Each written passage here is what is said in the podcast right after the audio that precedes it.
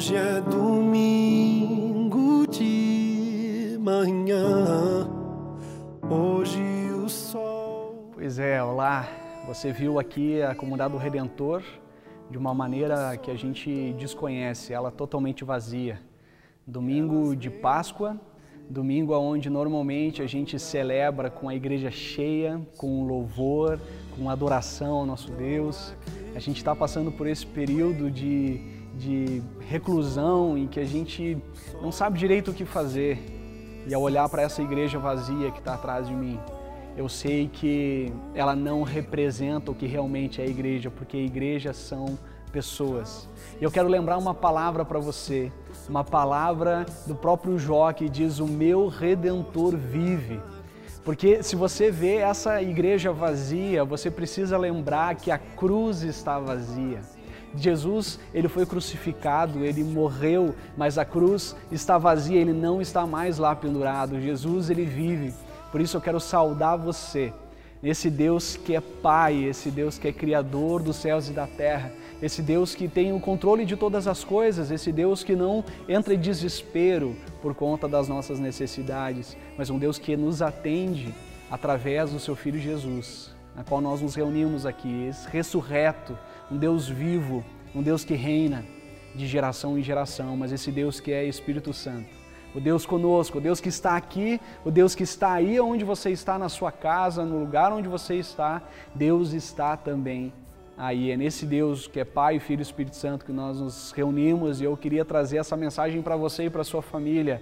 O nosso Redentor vive. Não é porque nós entramos em desespero, nós não sabemos o que fazer, que ele também perde o controle. O nosso Deus é soberano. Ele venceu a morte e nada pode dominar o nosso Deus. Nós queremos juntos como igreja nos encontrar no mesmo lugar, no lugar chamado oração. Vamos orar.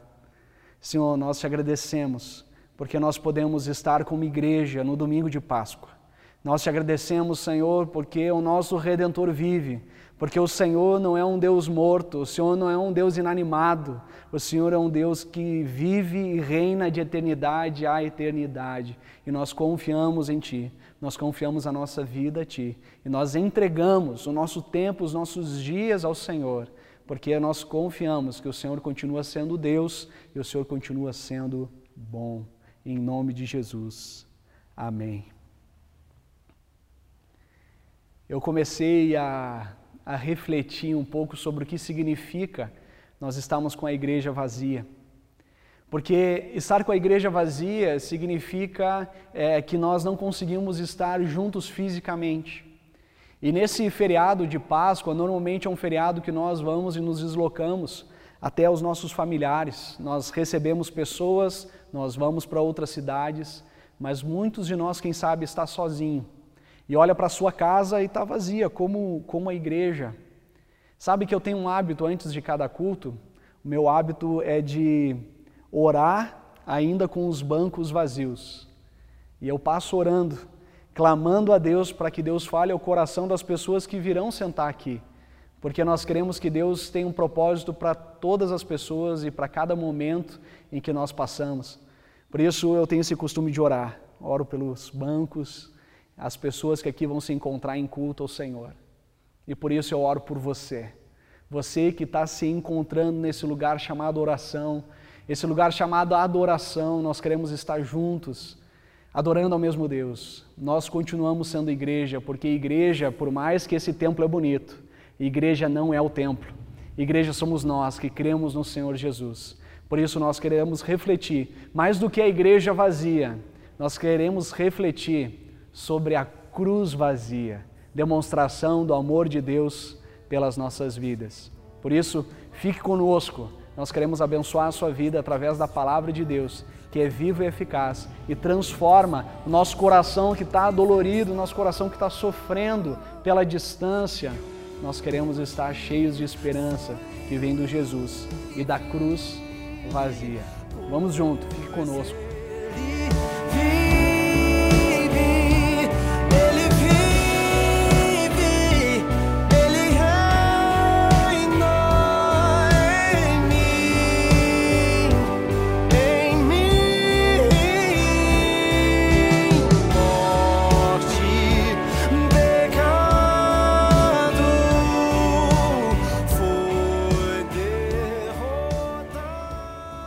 Testamento é muito comum que o nome que é dado às coisas tem um significado a respeito da identidade a respeito da qual o nome foi dado.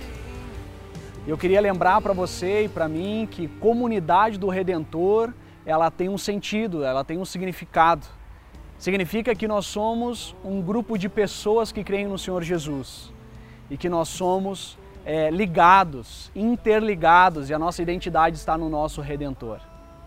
Por isso, nós nos reunimos como igreja, você na sua casa, eu aqui na porta da igreja, porque ainda que a porta da igreja esteja fechada, nós continuamos sendo igreja. Evangelho de João, capítulo 15, os primeiros versículos dizem assim: Eu sou a videira verdadeira e meu pai é o agricultor. Todo ramo que estando em mim não dá fruto, ele corta, e todo que dá fruto, ele poda, para que dê mais fruto ainda. Vocês já estão limpos pela palavra que lhes tenho falado. Permaneçam em mim e eu permanecerei em vocês. Nenhum ramo pode dar fruto por si mesmo, se não permanecer na videira. Vocês também não podem dar fruto se não permanecerem em mim. Eu sou a videira, vocês são os ramos. Se alguém permanecer em mim e eu nele, esse dará muito fruto, pois sem mim vocês não podem fazer coisa alguma. Se alguém não permanecer em mim, será como o ramo que é jogado fora e seca. Tais ramos são apanhados, lançados ao fogo e queimados. Se vocês permanecerem em mim e as minhas palavras permanecerem em vocês, pedirão o que quiserem e lhes será concedido. Meu Pai é glorificado pelo fato de vocês darem muito fruto, e assim serão os meus discípulos. Essa palavra que nos reúne, essa palavra que nós queremos compartilhar nesse domingo de Páscoa. Aqueles que permanecem ligados à videira, esses têm vida. Nós vivemos numa sociedade em que afasta cada vez mais de si tudo que é tipo de fragilidade, tudo, tudo que é tipo de dificuldade as doenças nos hospitais, as dificuldades com a velhice nos asilos, e a gente tem dificuldade de entender que nós somos frágeis e limitados. Mas a nossa vida, ela é como um sopro, ela é um vapor. Na verdade, o texto que nós lemos fala sobre uma imagem, uma imagem muito comum na, no contexto de Israel e uma imagem que para nós não é típico, mas a imagem da videira. A videira lá em Israel tem videiras milenares. As videiras elas permanecem durante muitos e muitos anos produzindo muito fruto. E a imagem que Jesus está nos mostrando é a imagem da videira, que tem uma longevidade, e a imagem do galho, do galho seco, que não está ligado à videira e por isso não tem vida em si mesmo. E aqui ele está falando da realidade de Deus e a nossa realidade. Aqui ele está falando da realidade de Jesus e o que, que ele conquistou na cruz por nós. E ele está falando da nossa realidade, que a nossa vida ela é ínfima, a nossa vida ela é pequena, ela é curta. Por isso, nós queremos olhar para a palavra de Deus e perceber o que Deus quer falar ao nosso coração nesse domingo de Páscoa. Esse, esse Deus que é um Deus vivo, esse Deus que quer gerar vida em nós. É o Deus que nós nos congregamos aqui. Uma palavra que o Senhor tem falado muito ao meu coração nesse período de quaresma e esse período de isolamento social é uma palavra que se encontra em Hebreus. E essa palavra em Hebreus fala o seguinte, Hebreus capítulo 3. Cuidado, irmãos, para que nenhum de vocês tenha coração perverso e incrédulo, que se afaste do Deus vivo. É verdade que você e eu estamos em reclusão, é verdade que você e eu estamos em isolamento e nós não podemos ficar confinados no mesmo lugar. Só que o fato de nós estarmos afastados uns dos outros não significa que nós estamos afastados de Deus, porque o nosso Deus é um Deus vivo, o nosso Deus é um Deus presente. Lá no Antigo Testamento, quando é falado sobre a presença de Deus, é falado da presença de Deus que habita no templo. Primeiro no tabernáculo, por intermédio de Moisés, depois no templo que Salomão, Salomão construiu. E aí Jesus fala para os seus discípulos e as pessoas religiosas que eles podem destruir este templo. Ele estava falando do seu corpo, podem destruir esse templo, mas ele vai reconstruir em três dias. Com isso ele estava falando: eu vou morrer, mas eu vou ressuscitar em três dias, eu vou vencer a morte. E ainda mais, a Bíblia fala que nós somos templo do Espírito Santo. Por isso, a, o mesmo Deus que está aqui nesse lugar é o Deus que está na sua casa. O mesmo Deus que fala ao meu coração é o Deus que fala ao teu coração. O Deus que me convence da necessidade de continuar sermos igreja é o Deus que nos faz ser igreja. O Espírito Santo nos une. O Espírito Santo gera essa unidade em nós como igreja, como, como corpo. Por isso eu estou aqui na frente da igreja. Tem algumas pessoas que certamente achavam que, e agora, o que, que nós vamos fazer? Nós não temos mais o templo. Como é que a gente vai se reunir? Como é que a gente vai ser igreja? Como é que a gente vai ficar sem o culto? Como é que a gente vai ficar sem esse prédio? Mas eu respondo de uma maneira muito simples: igreja não é o prédio, igreja é você e eu. Por isso tem um lado que é uma bênção o fato de nós não estarmos reunidos nesse prédio, porque nos força a sermos verdadeiramente igreja. Quando você está reunido com a sua família, fazendo um culto familiar, ali é igreja. Quando você está reunido online com o seu pequeno grupo, ali é igreja, porque onde dois ou três estiverem reunidos em nome de Jesus, ali existe igreja. Por isso, a única coisa que pode nos afastar dessa presença maravilhosa de Deus é a incredulidade, a nossa incapacidade de crer e confiar que aquilo que Jesus fez por nós na cruz é suficiente para nos dar salvação, vida eterna, mas também nos dar comunhão. Ele faz igreja. Igreja é criatura do Espírito Santo. É Ele que nos faz, é Ele que nos convence, é Ele que nos une. Por isso que Hebreus ele continua dizendo: ao contrário, encorajem-se uns aos outros todos os dias, durante o tempo que se chama hoje, de modo que nenhum de vocês seja endurecido pelo engano do pecado. É tempo de encorajarmos uns aos outros a sermos igreja. É tempo de, de reconciliarmos uns com os outros. É tempo de fazer aquela ligação amiga, calorosa, aonde a gente traz para perto as pessoas pelas nossas palavras, porque como é bom a palavra boa vindo no tempo certo. Por isso é tempo de nós motivarmos uns aos outros. E a gente tem ouvido tantos testemunhos. Deus tem falado com você nesse tempo de quarentena.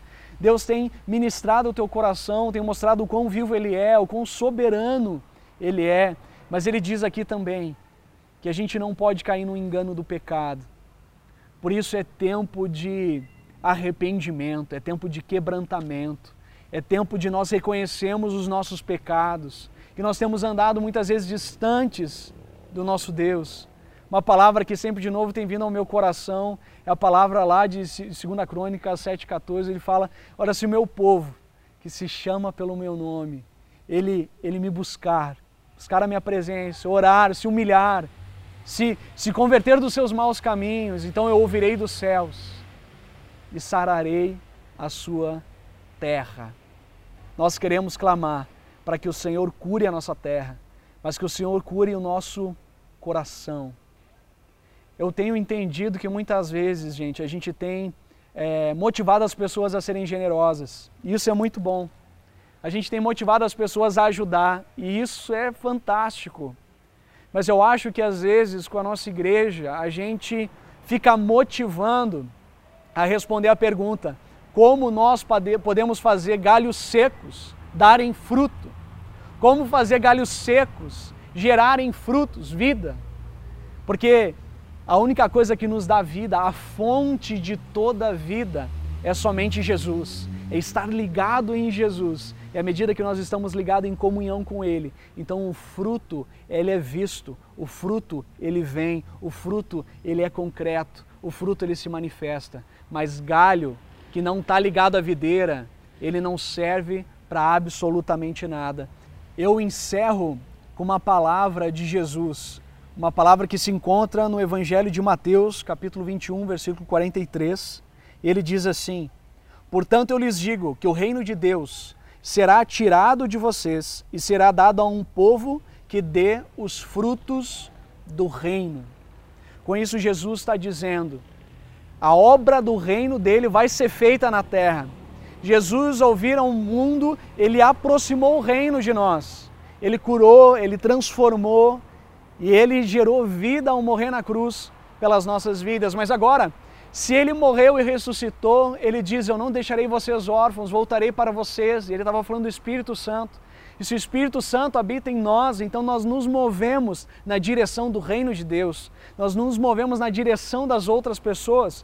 E se você não quer dar fruto do reino, é porque você não está conectado na videira. Se você tem comunhão no Espírito Santo de Deus, então você dá fruto. A pergunta não é se você quer participar do reino de Deus, não é se o reino de Deus ele vai acontecer, se o reino de Deus vai ser expandido. A pergunta é se você quer fazer parte do reino de Deus que está no nosso meio, se você quer fazer parte desse movimento da igreja no mundo, gente buscando a Deus, adorando ao Senhor, experimentando do seu amor e vivendo o reino através dos dons, através da generosidade, através da bondade, através da sua palavra. A pergunta não é se o reino de Deus vai ser expandido a toda a terra. A pergunta é se você quer participar disso. Vamos participar do reino de Deus, daquilo que está acontecendo no nosso meio. Por isso, ah, isso que nós estamos vivendo, na verdade, é um despertar da igreja. Eu creio que Deus está fazendo algo incrível no mundo todo. Agora, você quer fazer parte disso. Por isso, gente, igreja não é o prédio, igreja não é esse templo, igreja somos nós. Tão pouco uma programação que nós fazemos, igreja é, é a gente reunir pessoas que creem no Senhor Jesus e manifestar o reino na vida de outros, servindo a cidade, servindo as nações.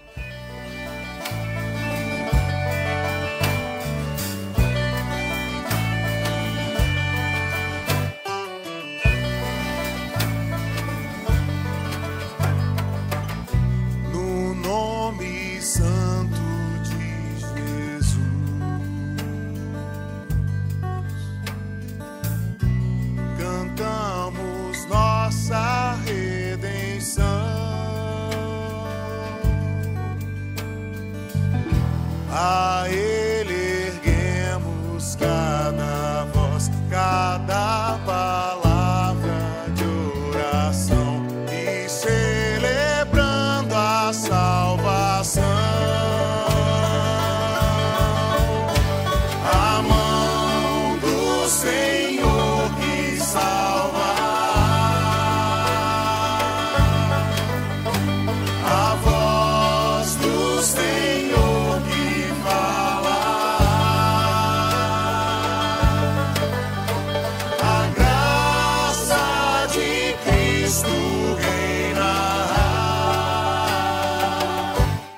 sobre nós.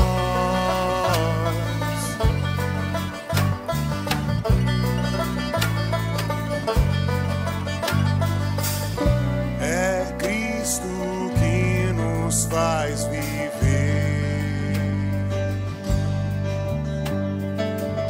Se eu sou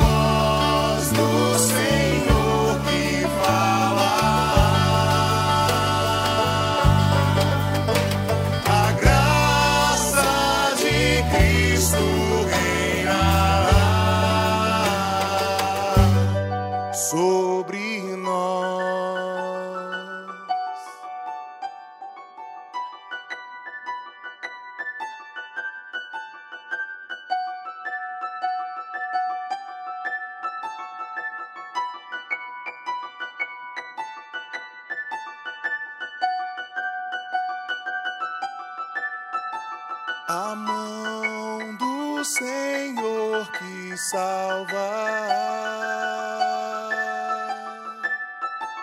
a voz do Senhor que fala.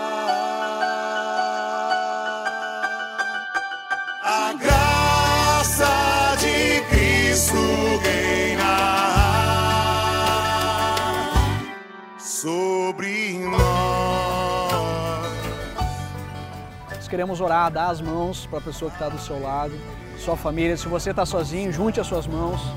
Nós queremos orar, clamando ao Senhor e clamando pelo nosso tempo, é, tendo um tempo também de arrependimento diante do Senhor. Vamos orar.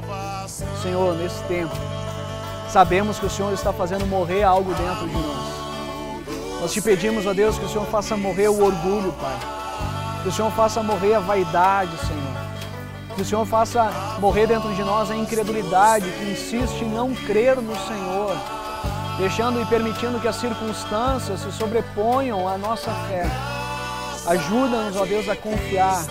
Ajuda-nos, Senhor, a crer, a colocar a nossa fé somente no Senhor. Ajuda-nos, ó Deus, a como igreja sairmos fortalecidos desse momento. Nós queremos te buscar, Pai, assim como a tua palavra diz, se o teu povo que se chama pelo teu nome buscar a tua presença, nós estamos te buscando, Pai. Nós queremos clamar ao Senhor nesse tempo, esse tempo difícil, esse tempo de isolamento social, Pai, que nós estamos com muitas dificuldades, nós queremos estar perto, Pai. Mas sabemos que o Senhor está perto de nós, a cruz está vazia, o Senhor é um Deus vivo que opera maravilhas em nós. Por isso, Pai, nós nos arrependemos dos nossos pecados e maus caminhos. Nós queremos te buscar de todo o nosso coração. E nós queremos ser igreja aonde nós estamos ser igreja na nossa família, ser igreja no nosso prédio, na nossa vizinhança. Ser igreja significa te amar de todo o coração, Pai, e nos entregarmos cada dia mais ao teu querer, perfeito querer. Por isso, juntos, Pai, nós oramos oração que o teu Filho Jesus nos ensinou a orar, como igreja. Pai nosso que estás nos céus santificado seja o teu nome. Venha o teu reino, seja feita a tua vontade, assim na terra como no céu. O pão nosso de cada dia nos dá hoje, perdoa as nossas dívidas, assim como nós também perdoamos aos nossos devedores. E não nos deixes cair em tentação, mas livra-nos do mal, pois teu é o reino, o poder e a glória para sempre. Querido, coloque a mão no ombro da pessoa do seu lado, nós queremos receber a bênção do Senhor. Que o Senhor Deus te abençoe e te guarde. Que o Senhor Deus faça resplandecer o seu rosto sobre ti e tenha misericórdia de ti. Que o Senhor Deus levante o seu rosto e lhe dê a sua paz, agora e sempre. O Deus que é conosco, Ele continua sendo. O Deus que estava aqui, é o Deus que está aí. Por isso, permaneça firme no Senhor, agora e sempre. Amém.